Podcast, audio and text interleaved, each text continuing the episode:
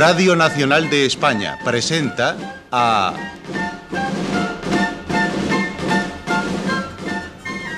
José María Rodero en...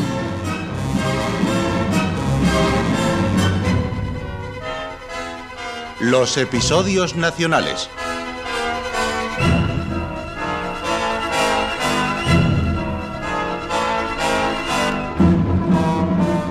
de Benito Pérez Galdós, en adaptación de Carlos Muñiz.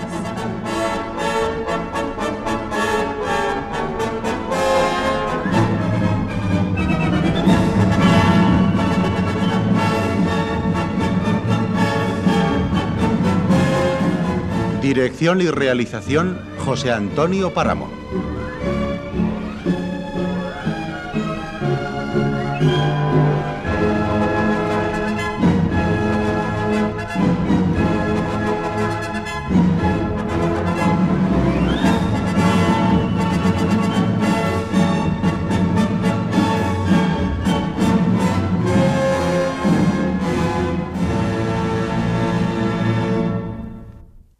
Presentamos el 19 de marzo y el 2 de mayo.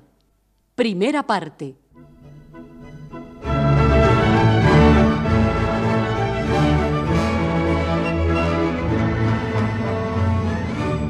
En marzo de 1808, y cuando habían transcurrido cuatro meses desde que empecé a trabajar en el oficio de cajista, ya componía con mediana destreza y ganaba tres reales por ciento de líneas en la imprenta del Diario de Madrid. Mi vida al principio era tan triste y tan monótona como mi oficio, que esclavizaba mi inteligencia sin entretenerla. Mi espíritu aprendió a quedarse libre mientras las 25 letras, escapándose por entre mis dedos, pasaban de la caja al molde. Y ciertamente bastábame aquella libertad para soportar con paciencia la esclavitud del sótano en que trabajábamos, el fastidio de la composición y las impertinencias de nuestro regente, un negro y tiznado cíclope más propio de una herrería que de una imprenta.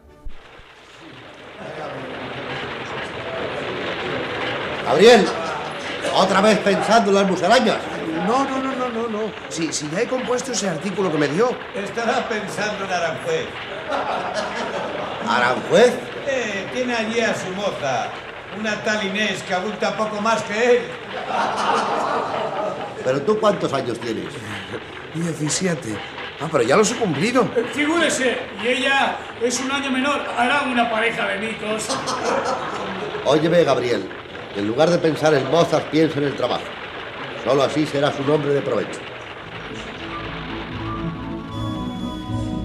Inés estaba en Aranjuez con su reverendo tío, don Celestino Santos del Malvar, uno de los mejores latinos que ha echado Dios al mundo. Yo pensaba en la huérfana Inés y me hacía más firme la idea con el paso del tiempo de que ella llegaría a ser mi mujer. Un día iba a verla a Aranjuez cada domingo gracias a, a mis chalaneos con los trajineros de la calle angosta de San Bernardo que me llevaban en sus carros a muy buen precio, sin saber que me llevaban al lado de ella, que era como decir, a la mismísima gloria. A mi regreso a Madrid, después de haber pasado las más hermosas horas del domingo al lado de Inés, entraba en mi posada sin ningún entusiasmo, a la espera del lunes, día de semblante antipático, día de malestar, de somnolencia, de pereza y de aburrimiento.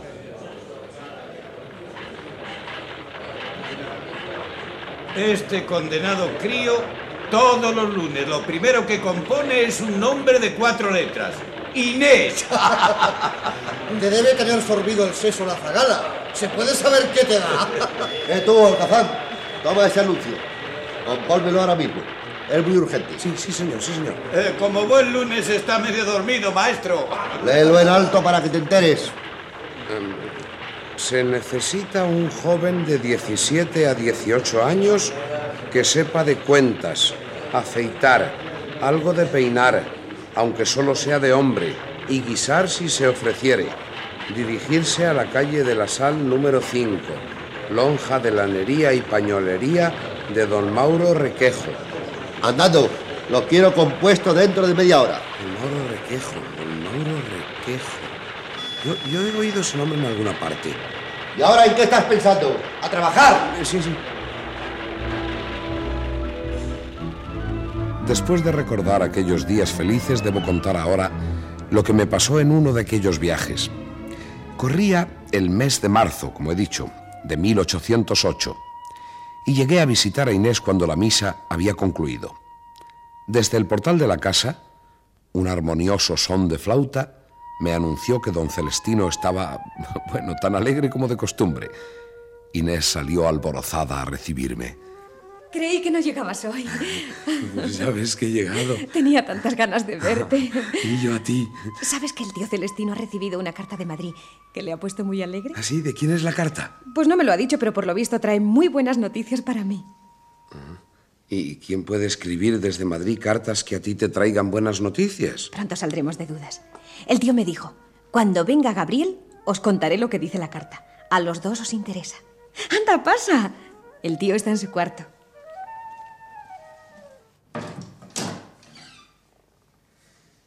¡Hombre! Gabrielillo, ya te estaba echando en falta. Creí que ya no vendrías.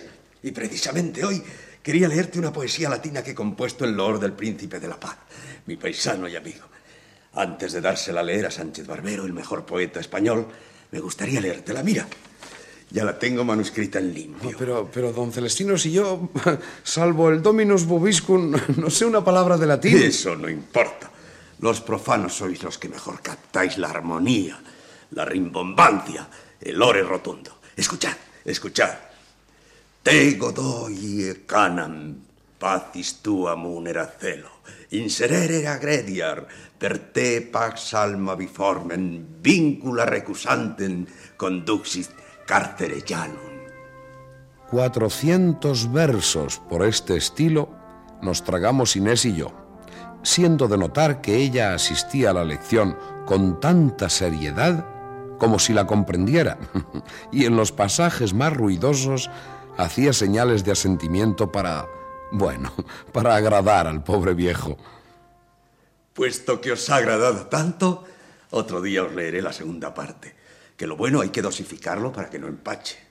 ¿Y piensa usted leérsela también al Príncipe de la Paz? Naturalmente, para eso la he escrito. A su Alteza le encantan los versos latinos. Y a propósito, ¿qué se dice por Madrid? Aquí la gente está muy alarmada. Bueno, también en Madrid hay alarma. Sí, la cosa no es para menos.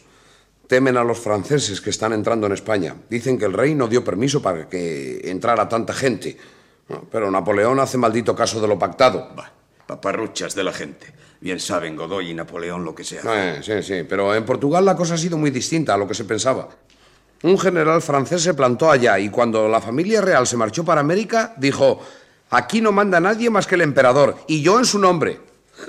y se embolsó 400 millones de reales y todos los bienes de los nobles que se fueron con la familia real. Bah, solo Dios sabe cuál será la verdad del caso. Uh -huh. Verá cómo en España acabarán haciendo lo mismo los franceses.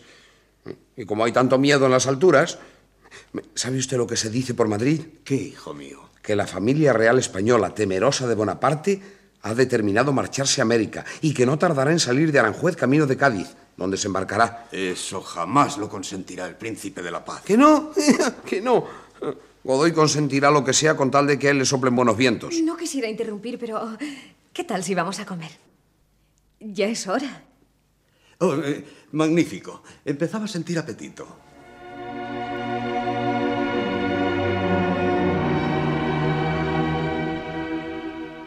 Durante la comida, el respetable cura nos comunicó el contenido de la misteriosa carta que había llegado a la casa por la mañana. Hijos míos, voy a participaros un suceso feliz. Debéis alegraros y tú muy especialmente, Inesilla. La fortuna te sonríe. Ya sabes que tu buena madre, que Santa Gloria haya, tenía un primo llamado Mauro Requejo, comerciante en telas, cuya lonja cae muy cerca de Postas, en la calle de la Sal. Don Mauro Requejo, don Mauro Requejo, calle de la Sal. ¿Le conoces? Sí, me- oí hablar de él a doña Juana. Y ahora caigo que suele poner en el diario algunos anuncios que me dan mm, mucho que hacer. ¿Y tú? ¿Recuerdas a Requejo, Inés? Él y su hermana eran los únicos parientes que tenía mi madre en Madrid. Por cierto que se portaron muy mal con nosotros. Ni a socorrernos con una ayuda, ni siquiera a consolarnos fueron a nuestra casa en aquellos momentos tan malos. Tiene razón Inés. Yo pienso que él y su hermana son dos pillos redomados. Oh, os equivocáis, hijos. Y si ha faltado a sus deberes con la familia, lo cierto es que Dios ha debido tocarle el corazón, porque está dispuesto a favorecerte, recogiéndote y amparándote en su casa. ¿A mí? Sí, señorita, a ti. Y si vieras qué interesado se muestra por ti en todas sus cartas, por lo visto, con su trabajo y ahorrando con tenacidad, ha amasado un capitalito o un capitalazo. Y me temo que todo acabará siendo para ti. Mira, mira lo que dice en este párrafo. ¿A quién hemos de dejar lo que tenemos sino a nuestra querida sobrinita? No sé qué puede haberles ocurrido para cambiar tan de repente. Pues simplemente que el Señor les ha abierto los ojos. ¿Y tú? ¿Tú qué piensas, Gabriel? Puesto que ese tu reverendo tío era antes un bribón, no sé por qué hemos de creerle santo ahora. Porque no es malo, hijo mío. Y vosotros mismos lo podréis comprobar. ¿Nosotros? En efecto, os reservaba esta noticia para lo último. El próximo domingo tendrás el gusto de ver aquí a tu amado tío y protector. Me dice en la carta que, habiendo comprado unas tierras en Aranjuez, vendrá con el doble objeto de conocer la finca y verte a ti. Pero, ¿ese hombre es casado? Es viudo, Gabriel. Y está deseando llevarte a Madrid. Ay, dentro de ocho días me quedaré solito, pero si es por tu bien, allí en su compañía y en la de su hermana, doña Restituta, tu vida será muy otra y mucho mejor que a mi lado.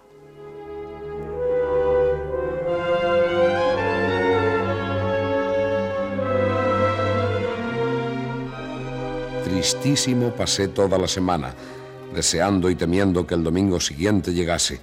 Tan grande y en aumento iba mi sobresalto que la noche del sábado no pegué los ojos y salí de madrugada hacia el mesón de la calle de la aduana, donde me acomodé en la primera galera que partió camino del Real Sitio. Cuando llegué, don Celestino estaba en la misa mayor. Aquel día el templo me pareció triste y fúnebre. Al salir, di agua bendita a Inés. Una limosna por el amor de Dios, que Él os devolverá ciento por uno. ¿Han llegado tus tíos? Aún no. Y bien sabe Dios que tengo pocas ganas de que lleguen. Oh, y ya tenemos aquí al bueno de Gabriel. Buenos días, don Celestino. Y que lo digas. Buenos por todo concepto. Hoy es día grande para nuestra Inesilla. Vamos para casa.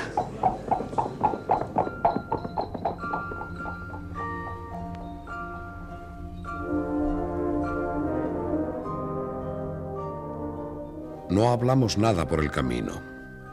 Los tres suspiramos. Durante la comida traté de animar a los demás, aunque la verdad es que no tenía tripas para ello. No, no te esfuerces, Gabriel. Por muchos chismes que nos cuentes de ese Madrid y de mis pecados, hoy no nos hará reír. ¿Más vino, tío? No, gracias, hija. No debemos abusar. Sí, sí, sí, sí. A mí un poquito más. Vive aquí el latino y músico don Celestino Santos del Palmar, cura de parroquia. Sí, señor, aquí vive. Nuestro gozo en un pozo. Ahí está el tío de Inés. Sí, ya pensé que no, que no vendrían. Yo deseaba que, que no vinieran. Entraron en la habitación y al punto don Mauro vio a su sobrina. Dirigióse a ella con los brazos abiertos. Inés de mi alma. ¡Ah, qué linda estás! Bendito sea Dios que me da la ocasión de ver de nuevo a la hija de la pobre Juana. Mira, ¿no recuerdas a mi hermana? A tu tía restituta. ¿Cómo está, tía? Ven a mis brazos, criatura. Ay, si vieras las horas que hemos pasado pensando en ti y en cómo vivirías. Gracias a Dios que ya estás con nosotros. Bendito sea Dios y cuántas gracias debemos darle. Ay.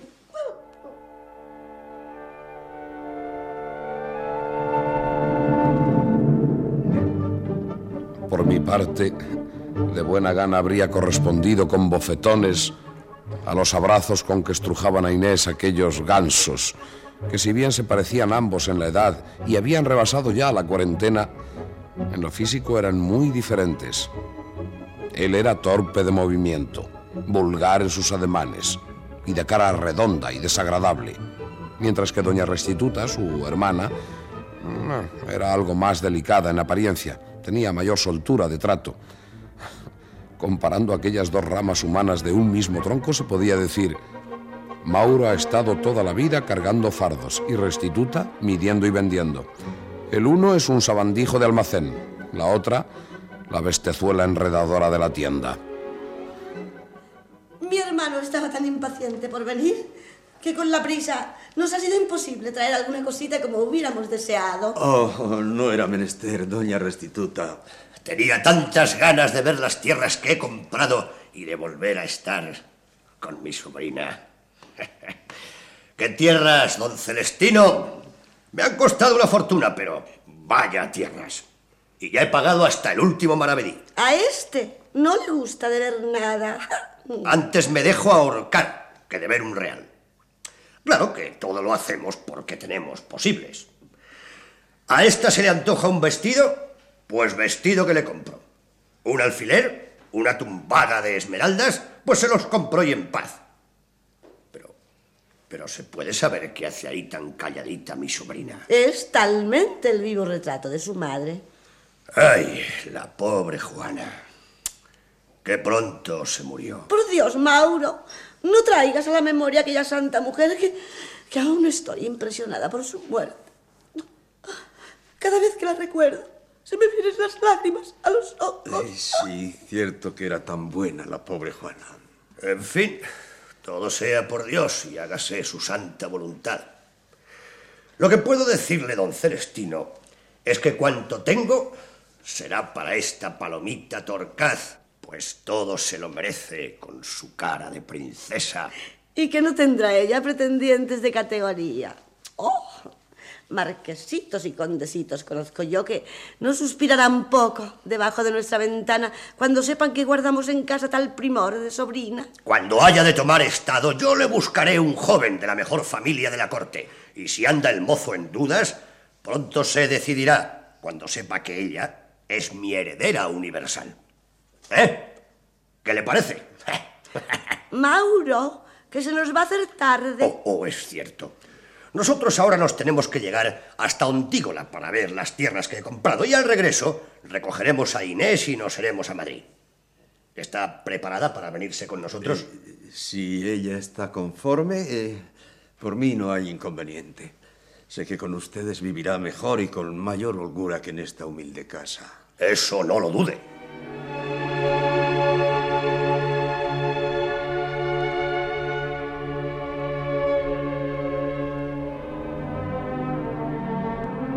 No bien hubieron salido de la casa aquellos dos cuervos, me apresuré a plantear a don Celestino lo que debía hacerse con Inés. Era preciso hablar a solas con él, así que rogué a la muchacha que nos dejara solos. Pues sí, yo estoy dispuesto a dejarla marchar. ¿Que sería capaz de dejarla ir con, con, con ese ganso de requejo y, y la, la lechuza de su hermana? Hombre, ya lo has oído. Va a vivir como una reina. Y cuando estire la zanca requejo, ella será su heredera. No, pues yo en su lugar le mandaba paseo, don Celestino. Esos dos no vienen con buenas intenciones. Eso ya se verá. Pero de momento yo soy pobre y ellos ricos. Para traérmela en el caso de que la traten mal, siempre habrá tiempo. No, lo que yo temo es otra cosa, don Celestino. ¿Qué cosa? Si se puede saber. usted sabe también como yo que Inés no era hija de doña Juana. Usted sabe que Inés nació de una dama muy principal de la corte. ¿No se da cuenta de la intención de los requejo? Pues no. Si siempre despreciaron a doña Juana, ¿no es lógico pensar que han descubierto el verdadero origen de Inés y quieren sacar algo? No me chocaría que ese cafre pretendiera incluso casarse con nuestra Inés. Pero qué barbaridades se te ocurren. Me parece que estás celosillo, Gabriel. No, hijo, no. No, no creo. Para mí es un caso de conciencia. Con mis escasos medios, Inés jamás saldría de pobre. junto a ellos puede tener un bienestar económico muy grande. Don Celestino, antes de dejarla irse con ellos, me caso con Inés. A tus, a tus 17 años y con 93 reales de jornal piensas mantener una familia. No, Gabrielillo, no harás tal disparate. Veo que la quieres bien y eso me place. Pero Inés será vivir, al menos de momento, con los requejos. Compréndelo. Es por su bien. Bueno, pues yo intentaré mejorar para casarme cuanto antes. Eso está bien y es lo que debe hacer un hombre. Oiga, don Celestino, ¿no va usted a entregar el poema latino al príncipe de la paz? Precisamente para mañana tengo fijada audiencia. Pues em, yo, yo, yo iré con usted a ver a Godoy. ¿Conmigo? ¿Y para qué? Pues usted puede pedirle un destino para mí. Oh, estás loco. No me considero capaz de semejante irreverencia. Bueno, pues se lo pediré yo. Basta con que usted le diga que, que, que soy pariente de usted y, y yo me encargo de lo demás. ¿Pariente mío? Eso sería mentir y yo no miento jamás.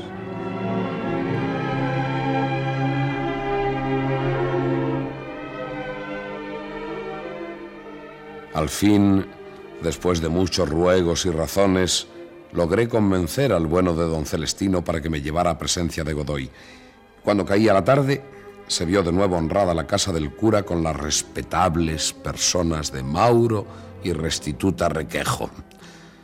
Su contento al saber que Inés se disponía a seguirles fue extraordinario y para mí bastante sospechoso.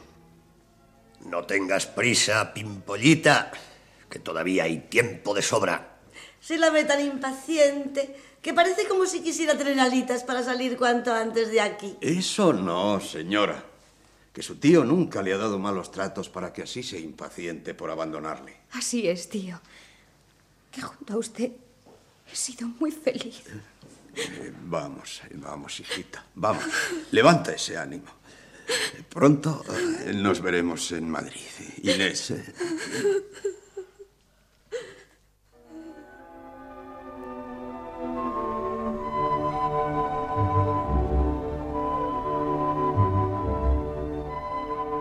Llegó por fin la hora de la partida. El coche se acercó a la puerta de la casa y a él subieron Inés y los requejo, situándose estos a ambos lados de la pobre huérfana que sollozaba en silencio. El coche partió y al poco rato nuestros ojos le vieron perderse en la arboleda. Ay, Gabriel, se la llevaron.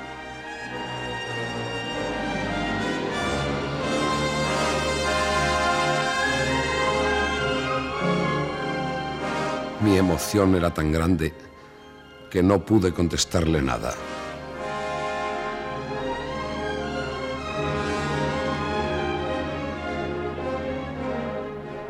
Al día siguiente llevóme don Celestino al palacio del Príncipe de la Paz. Era el 15 de marzo, si no me falla la memoria. Aunque no tenía ropa para mudarme, bueno, me compuse lo mejor que pude y logré un aspecto bastante presentable. Por el camino, mientras hacíamos tiempo hasta que llegara la hora de la audiencia, don Celestino releía a media voz su poema latino. ¿Sabes por qué releo mi poema? Por si el señor príncipe me manda leer algún fragmento. Conviene hacerlo con buena entonación clásica y con ritmo seguro. Mayormente si hay delante algún embajador. Eh, ¿Ya va siendo hora de encaminarnos al palacio, don Celestino? Sí, sí, que va siendo hora, sí.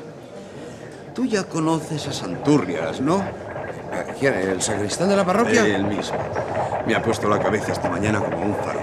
Dice que el señor príncipe no dura ni dos días más al frente de la nación y que le van a cortar la cabeza.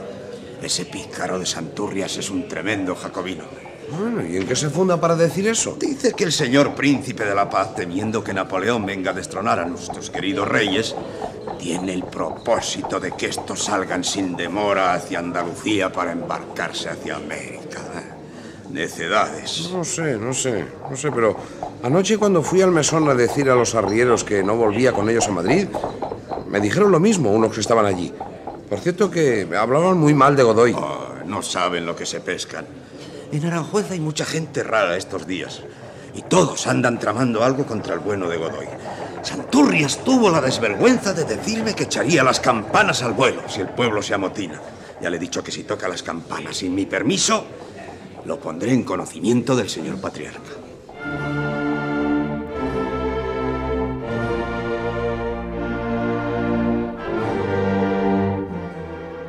Con esta conversación llegamos al palacio de Su Alteza, cuya puerta guardaban tropas de a pie y de a caballo, que, a decir de la gente, estaban mejor equipadas que las de la guardia del propio rey.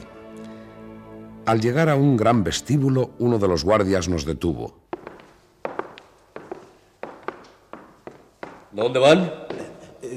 Su Alteza eh, tuvo el honor de señalarme. Digo, yo tuve el honor. ¿Quiere acabar? Ha fijado audiencia para hoy. Su Alteza está en palacio. No se sabe cuándo volverá. Oh, vaya por Dios. Y podríamos esperar a que. ¡Guardia! ¡A formar! Su Alteza el Príncipe de la Paz.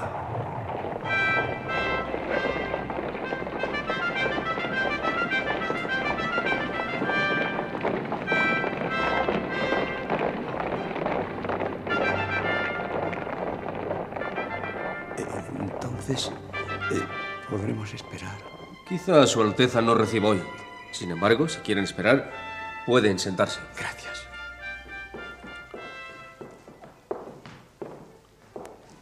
¿Se ha fijado, se ha fijado en cuánta gente espera ser recibida? Sí, hijo, sí. Ya, ya veo. Don Celestino Santos del Malvar. Sígame. Servidor. Sígame.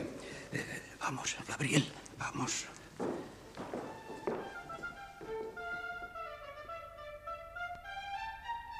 Pasamos de aquella a otras salas, todas ricamente alajadas, y por fin llegamos al despacho de Godoy. Al entrar, vi a este de pie, inclinado junto a una mesa, revisando algunos papeles. Aguardamos un buen rato hasta que se dignó mirarnos. Don Celestino, que temblaba como un chiquillo, hizo una profunda reverencia a la que siguió otra mía. A mi acompañante se le cayó el sombrero que hubo de recoger apresuradamente. ¿Es usted el señor Chantre de la Catedral de Astorga No, no, que no, viene? no, Alteza. Soy el cura de la parroquia castrense de Aranjuez. Mm, ya recuerdo. Recuerdo que por recomendación de una condesa muy conocida se le dio a usted el curato. ¿Es usted de Villanueva de la Serena? No, Alteza. De los santos de Maimona. Menudas sandías se cogen en mi pueblo. Pues verá, verá vuestra Alteza. Yo venía eh, para que este chico lea un poema latino que ha compuesto en homenaje a nuestro príncipe. Es decir, no, no es exactamente eso. El, el caso es que yo, sí, sí, eh, eso, yo he sido el que ha compuesto el poema latino. Y accediendo a los deseos de vuestra Alteza, voy a comenzar la lectura. Gabriel, para exponerle tu pretensión, esperaremos a que haya escuchado el poema. ¿Cómo? No, no, no, no, no, nada, Alteza. Hablaba con el muchacho. Adelante. Alteza, este despacho acaba de llegar. Gracias. Puede retirarte.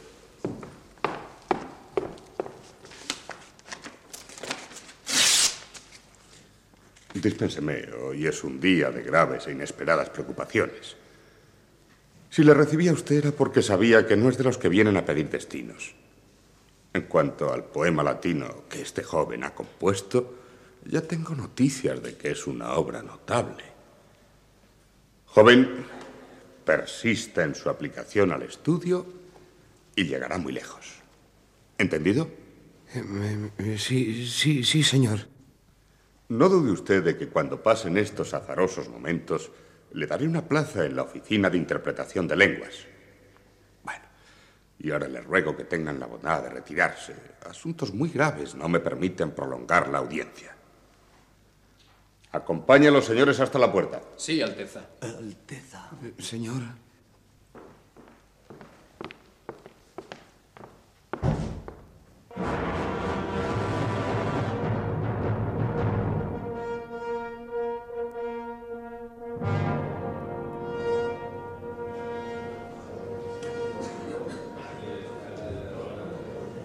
Pero Gabriel, hijo, ¿cómo no le dijiste que el poema no era tuyo, sino mío?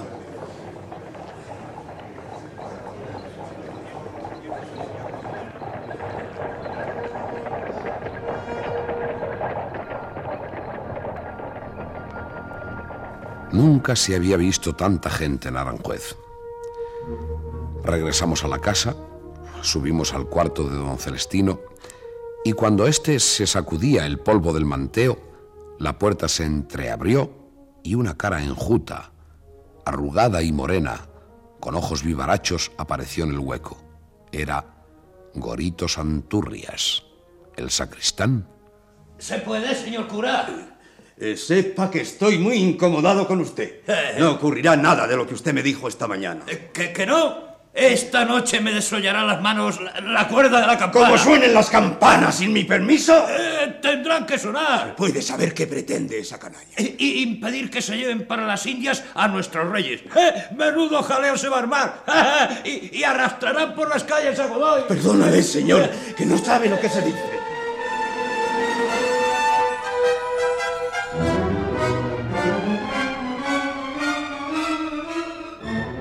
Por satisfacer mi curiosidad salí a recorrer las calles del pueblo.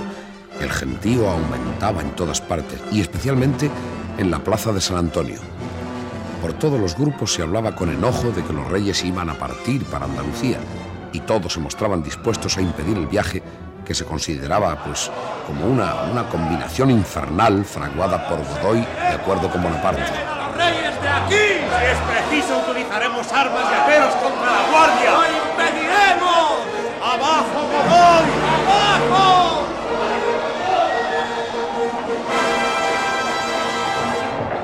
Ya me retiraba hacia la casa del cura cuando de uno de los grupos se apartó un joven algo mayor que yo.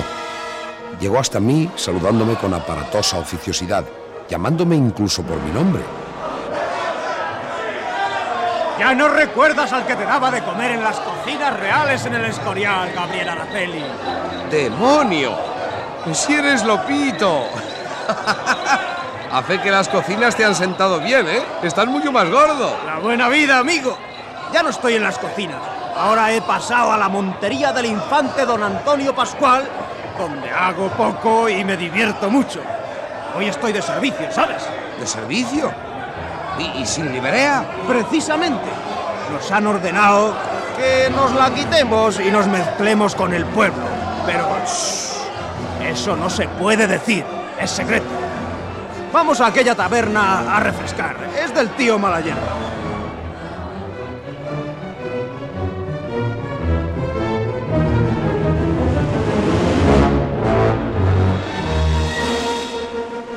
Nos vimos también al día siguiente y estuvimos conferenciando sobre cuanto nos ocurría, especialmente sobre los acontecimientos públicos que se avecinaban. Al principio eh, se mostró algo reservado, pero por fin se franqueó conmigo gallardamente. Puedes ganarte algunos cuartos. Si quieres, te llevaré a casa del señor Pedro Collado, criado de su Alteza el Príncipe Fernando, y verás cómo te dan soldada. ¿Has visto a todos esos paletos manchegos que andan por las calles? Sí, sí, sí. Pues todos cobran soldada, de 8 a 12 reales diarios, más viajes y vino a discreción. ¿Qué? Así que no, no gritan por convicción, sino porque, porque corre el mosto. Naturalmente. Aunque lo cierto es que todos los españoles aborrecen a ese hombre, pero para que vengan a gritar es preciso que alguien les pague el jornal que pierden en un día como este. Todos los que servimos al infante hemos estado reclutando gente.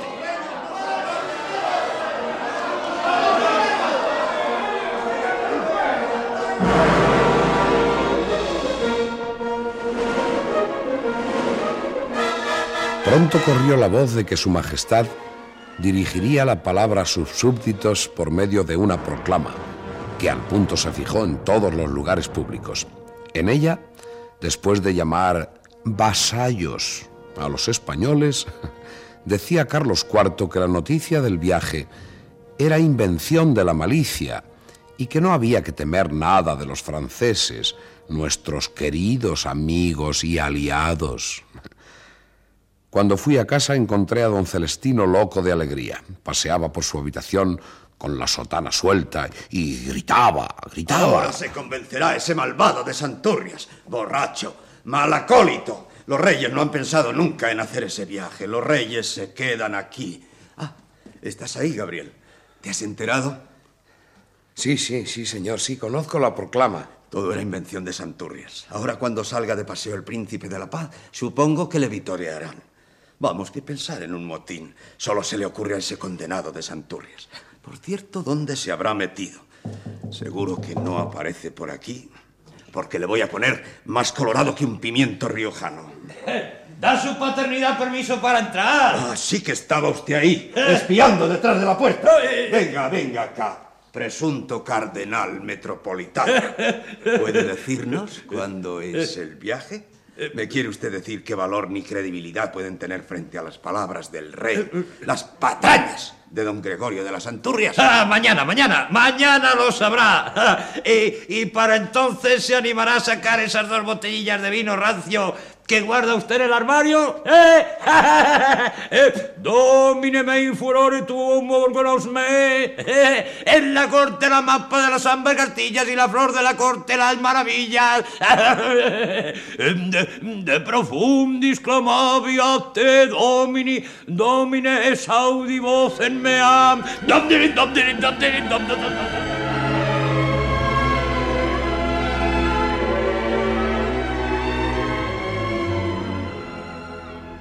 Deseoso de saber de Inés y de oír de sus propios labios si era verdad la bienaventuranza que le habían ofrecido los requejo, determiné regresar a Madrid y no hallando quien me llevase, pues decidí hacer el camino de regreso a la corte a pie, lo cual, si no era cómodo, al menos era más barato. Cuando me disponía a abandonar Aranjuez, me topé con el amigo Lopito, el cual me gritaba antes de llegar a mi altura. ¡Eh, Gabriel! Esta noche tendremos fiesta. Menuda fiesta. No se lo digas ni a tu camisa. ¿Sabes que el papelote que escribió el rey es una farsa? Sí, de modo que se marchan a Andalucía. Naturalmente, pero como no queremos que se vayan, porque todo esto es una jugada entre Napoleón y Godoy para repartirse España, lo están preparando de ocultis. Y si no, a santo de qué está llegando tanta tropa. Ahora mismo está entrando un batallón por la calle de la Reina. A, a mí se me da una higa que se vayan o no. Tú no eres un patriota. Es por el bien del reino. Hay que impedirlo. Vamos a la taberna.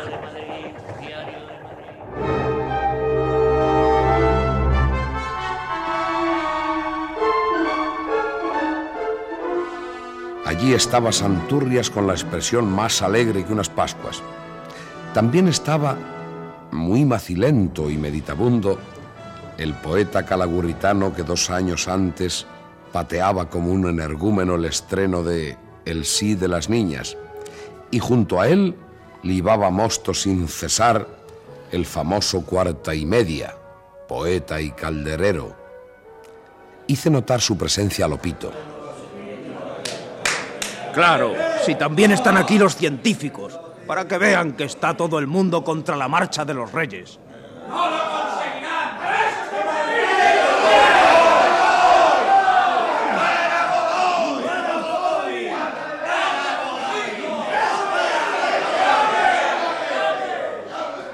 Señores, de que los buenos españoles volvimos en sí y vimos que ese ministro de los demonios tenía vendido el reino a Napoleón, resolvimos ir en cá el palacio de su sacarreada majestad para decirle cómo estemos cansados de que nos gobierne y que lo que tiene que hacer es nada más que poner al príncipe de Asturias.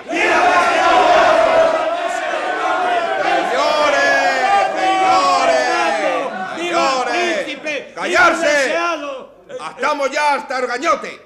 Y ahora no hay nada más que sino dejarse de pedricar y coger la arma para acabar con Godoy. ¡Vámonos allá! ¡Vámonos! ¿A, a dónde vamos, Lopito? Donde nos lleve. ¿A que no sabes quién es ese que va a la cabeza del grupo? ¿Quién es ese palurdo de la montera con garrote y polainas? Ah, ese palurdo es nada menos que el señor conde de Montijo. Aquí podríamos decir eso de que cuando los santos hablan es porque Dios les habrá dado licencia.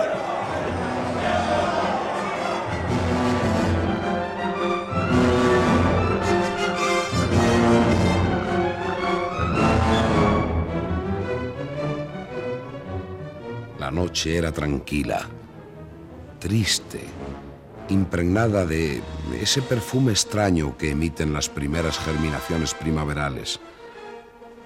La silueta del Palacio Real se recortaba silenciosa en la noche.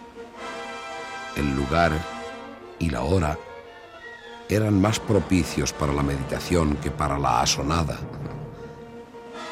De improviso, aquel silencio profundo y aquella oscuridad intensa se interrumpieron con el relámpago de un fogonazo y el estrépito de un tiro que no se sabe de dónde partió.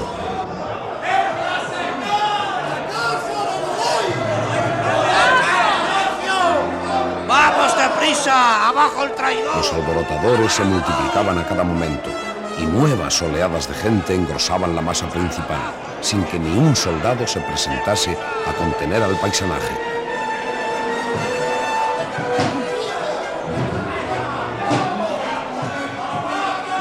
No tardó en caer al suelo, destrozada por los hachazos, la puerta del palacio de Godoy, cuyo nombre pronunciaba el irritado pueblo entre horribles juramentos y amenazas.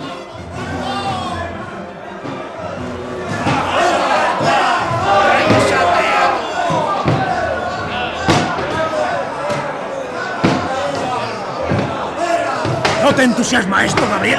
¿Pero qué te pasa? ¿Por qué estás tan pasmado? Porque me sobrecoge ver tanta destrucción. Pero no dicen que todo lo ha robado. Pues bueno será dejarle sin ello. ¡Vamos dentro!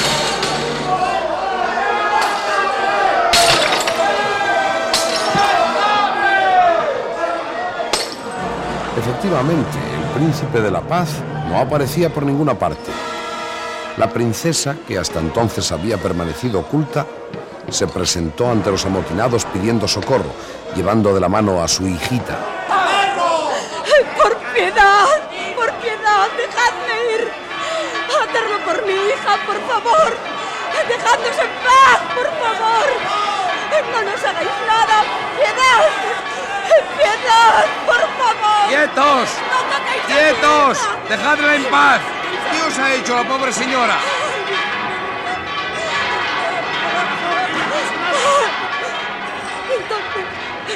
Es que me. Vete, vete, buena señora. Y si ve al príncipe, dile que es un cobarde. Gracias, gracias y que, que Dios os bendiga. ¡Vamos! ¡Dos a quemar las cosas! ¡A quemarlo todo!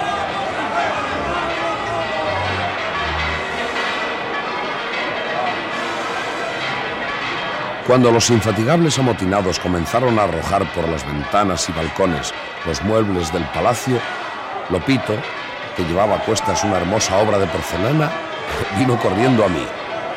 Mucho cuidado, Gabrielillo, que como cojas algo, el tío Pedro que está allí observando lo que hacemos tiene la mano en la pistola. Dice que al que robe la menor chuchería le levanta la tapa de los sesos.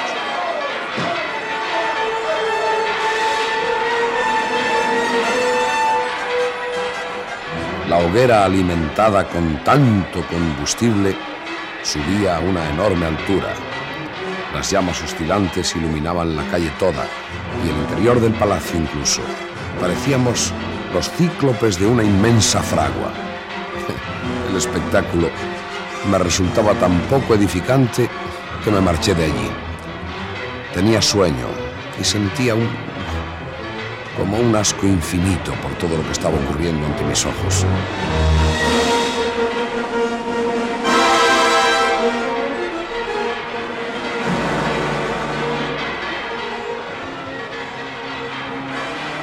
Llegué a la casa del buen cura y encontréle en estado febril, desesperado.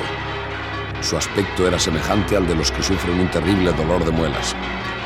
A cada instante se llevaba las manos a las orejas, como si quisiera resguardarlas del ruido que hacían aún las campanas de la iglesia. Oyes, Gabriel, oyes las campanas. No es él quien las toca, ¿sabes? Cuando las oí tañer subí a la torre, pero Santurrias no estaba, eran sus hijos, los cuatro endemoniados críos.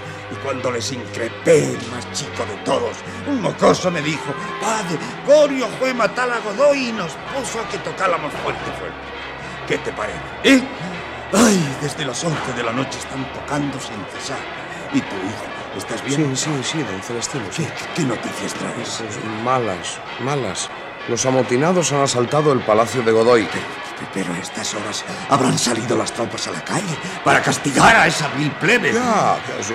Pues si entre la muchedumbre habían mezclados muchos soldados. Alabado sea Dios. La tropa debe estar sobornada. Por lo menos a estas horas el príncipe habrá tomado sus medidas para arreglar la situación. Ah, El príncipe ha huido. Y a estas horas debe estar a muchas leguas de Aranjuez. Eh, estás mintiendo. Seguro, él no es de esos. Gabriel, no te habrás pasado al bando de Santurrias. No, no, señor, no, es la verdad. El Kyrie Eleison cantando. ¡Viva el príncipe Fernando! El príncipe ha huido, señor cura. ¡Ha huido! ¡Viva el rey! ¡Viva el rey! ¡Viva el rey! ¡Muera el cho! ¡Cállate una vez! ¡Muera ¡O del cho- infierno! Está completamente ebrio. Eh, ¡Viva la revolución! ¿Qué dices? ¿Revolución? Eh, Revolución y abdicación. ¿Quieres decir que ha abdicado su majestad? Eh, En Taviano, pero aldicará, aldicará. Ya no tiene a su lado al choricero. ¡Muera Godoy! ¡Haced callar esas campanas o me volveré loco!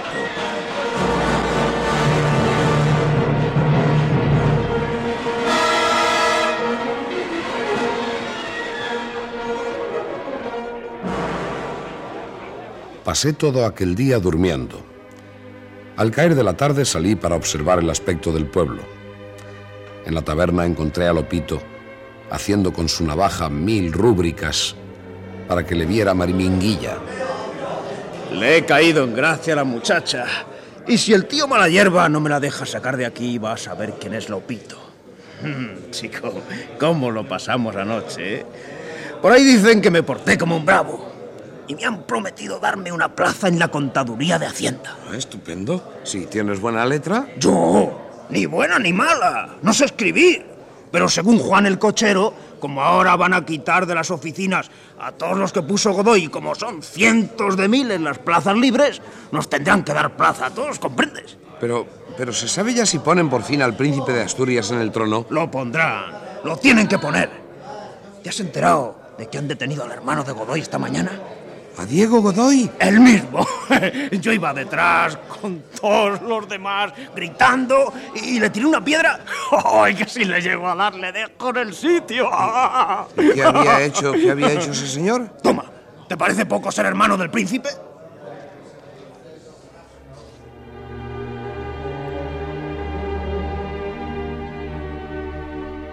Nada más digno de relatar ocurrió aquella noche. Pero a la mañana siguiente se esparció con la rapidez del rayo por todo el pueblo la voz de que el príncipe de la paz había sido encontrado en su propia casa. A las 36 horas de encierro, salió de su escondite y se presentó a los guardias que custodiaban su morada. ¡Apareció! ¡Le tenemos! ¡Ya es nuestro! ¡Ya es nuestro! Es nuestro! ¡Ya lo tenemos! La tropa contenía a duras penas al pueblo, anheloso de entrar y tal vez de agredir al príncipe de la paz. Algunos jinetes custodiaban la puerta. ¡A la horca, Godoy! ¡Fuera! ¡Fuera el choricero! En la puerta había aparecido un hombre de mediana estatura, con el pelo en desorden, el rostro blanco como el mármol, los ojos hundidos y los brazos caídos. Iba en mangas de camisa y sobre sus hombros, desordenadamente echado, el capote.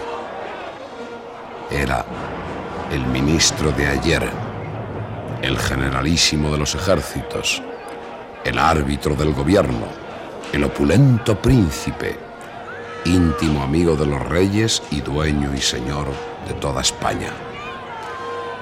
Cuando apareció, mil puños cerrados se extendieron hacia él. Protegido por dos hombres a caballo, logró abrirse paso entre la multitud. He sido el primero, Gabriel. El primero. ¿El primero en qué? En pinchar al príncipe. Me he escurrido por entre los caballos y le he pinchado. Mira la punta de mi navaja. Tiene su sangre.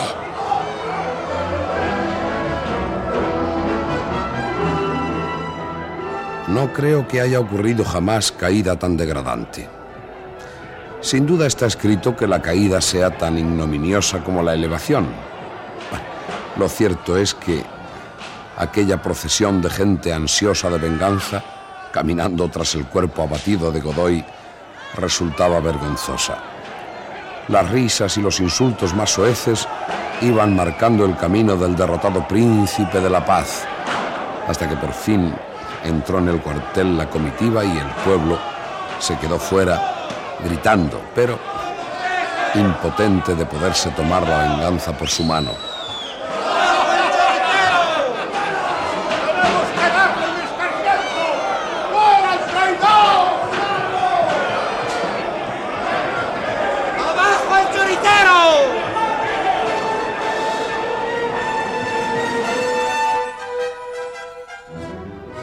Cuando regresamos Lopito y yo hacia la casa del párroco, nos encontramos con el bueno de Santurrias, a quien habían atizado una buena pedrada. ¿Qué te ocurre, Gorito? ¡Ay, ay, ay! ¡Ay, maldita sea! ¡Ay! ¡Ay! cuan- Cuando me encaramaba para poder tirar un viaje al choricero, eh, antes de que los guardias nos le quitasen de las manos, ¡ay, ay! Una peladilla de arroyo que iba para él. ¡Ay, ay, ay! Me arrebó a mí, ¡ay, ay! ay. Vamos, te llevaremos a tu casa.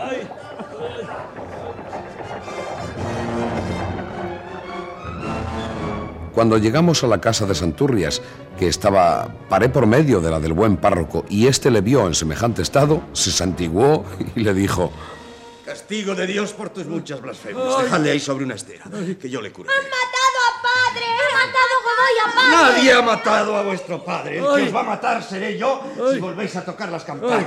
¡Ay, ay! ¡Ay! ¡Que me hace daño, señor cura! ¡Ay! Eh, pues ay. te aguantas. No hay más remedio para curarte la herida. ¡Ay, ay, ay! No ha sido nada. No pongas esa cara de muerto, que estás más vivo que yo. Eh, eh, eh, eh, en ese caso iré a pedir que nos entreguen a Godoy. ¡Le vamos a hacer picadillo! ¿Godoy? ¡Godoy! ¡A por Godoy! ¿No me dijiste que había huido, Gabriel? Pues eh, eso creía yo, pero apareció a la postre en su palacio, donde se había ocultado. ¿Dónde está ahora? En el cuartel. De- debo ir allá. Tengo que ayudarle. Es mi deber. No, no, no, no debe usted exponerse. Eh, están los ánimos muy He alterados. de ir, tengo que ir. Es mi amigo, mi protector, mi paisano. Bueno, yo le acompañaré. Si la gente se entera de que es amigo del príncipe, no respetarán ni su manteo ni sus canas. Vamos, hijo, vamos al punto. Llegamos al cuartel cuya puerta estaba bloqueada por el pueblo. Don Celestino se abrió paso difícilmente. A ver a ese desgraciado, que es mi amigo y bienhechor. ¿A Godoy? ¡Sí! Mira el cura, un amigo del choricero. ¡Ves si también te vamos a dar a ti, palpero! ¡Hijos míos! ¡Sed caritativos! No seáis crueles ni aun con vuestros enemigos.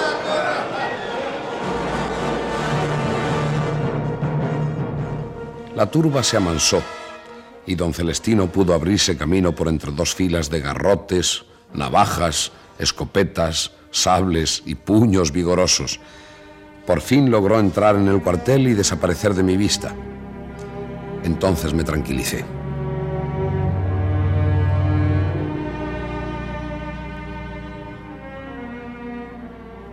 Encontré a don Celestino algunas horas después cuando regresaba del cuartel. Entraba en su parroquia. Vengo deshecho, Gabriel. Allí, sobre unas fétidas pajas, cubierto de sangre y pidiendo a voces la muerte, está el que ayer gobernara dos mundos. Ni un alma compasiva se acerca a darle consuelo. Bueno, tranquilícese, don Celestino. Y recuerde que mandó usted tocar a sermón y, y- y a completas. Es cierto. La iglesia está llena de gente. Tiene que subir al púlpito. ¿Qué voy a decir? Si no tengo ideas, Gabriel. Pero, don Celestino, eh, eh, es preciso que haga un esfuerzo. Él fue mi amparo, Gabriel. Él me dio este beneficio a los 14 años de haberlo solicitado. No, no puedo predicar. Y esos condenados críos no dejan de tocar. Dios mío, qué pequeña es la gloria de los hombres, aunque se maten por lograrlo. Le, le están esperando en la iglesia. Recuerde, recuerde, padre, el, el sermón. Ah, sí, claro. El sermón. Ay, tendré que hacer un esfuerzo.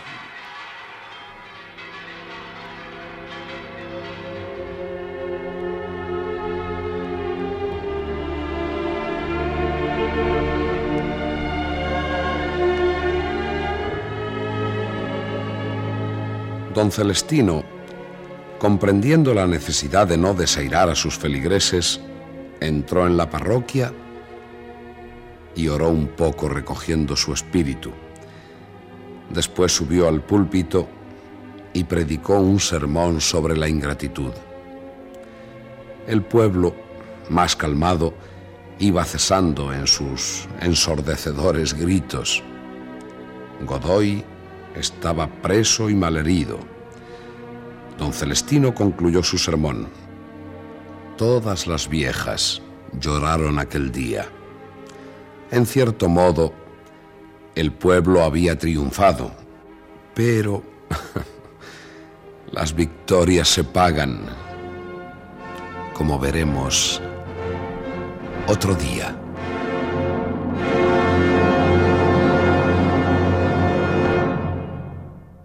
Han escuchado ustedes el 19 de marzo y el 2 de mayo, primera parte de los episodios nacionales de Benito Pérez Galdós. Ha sido interpretado por José María Rodero, Gabriel Araceli, Daniel Dicenta, Mauro, Pilar Quintana, Inés, Enrique Rincón, Celestino, Aníbal Vela, Pujitos, Nela Congiu, Restituta, Tina Barriuso, Princesa, Carlos Alberti, Gorito Santurrias, Joaquín Dicenta, Regente, Jesús Ángel Manzano, Godoy, Rafael Alonso, Lopito, Roberto Cruz, Cajista, y las voces de Margarita Esteban, Mari Carmen Mora, Fernando Chinarro, José Laoz, Mario Abad, José Ariza, Antonio Requena, Narciso Ojeda, Alfonso Castizo, José Albiach. Víctor Petit. Y José Sánchez. Montaje musical Gonzalo Corella. Efectos especiales Bernardo Domingo y Pastor Pons. Control y registro de sonido José Fernando González y Roberto Cruz. Dirección y realización José Antonio Páramo.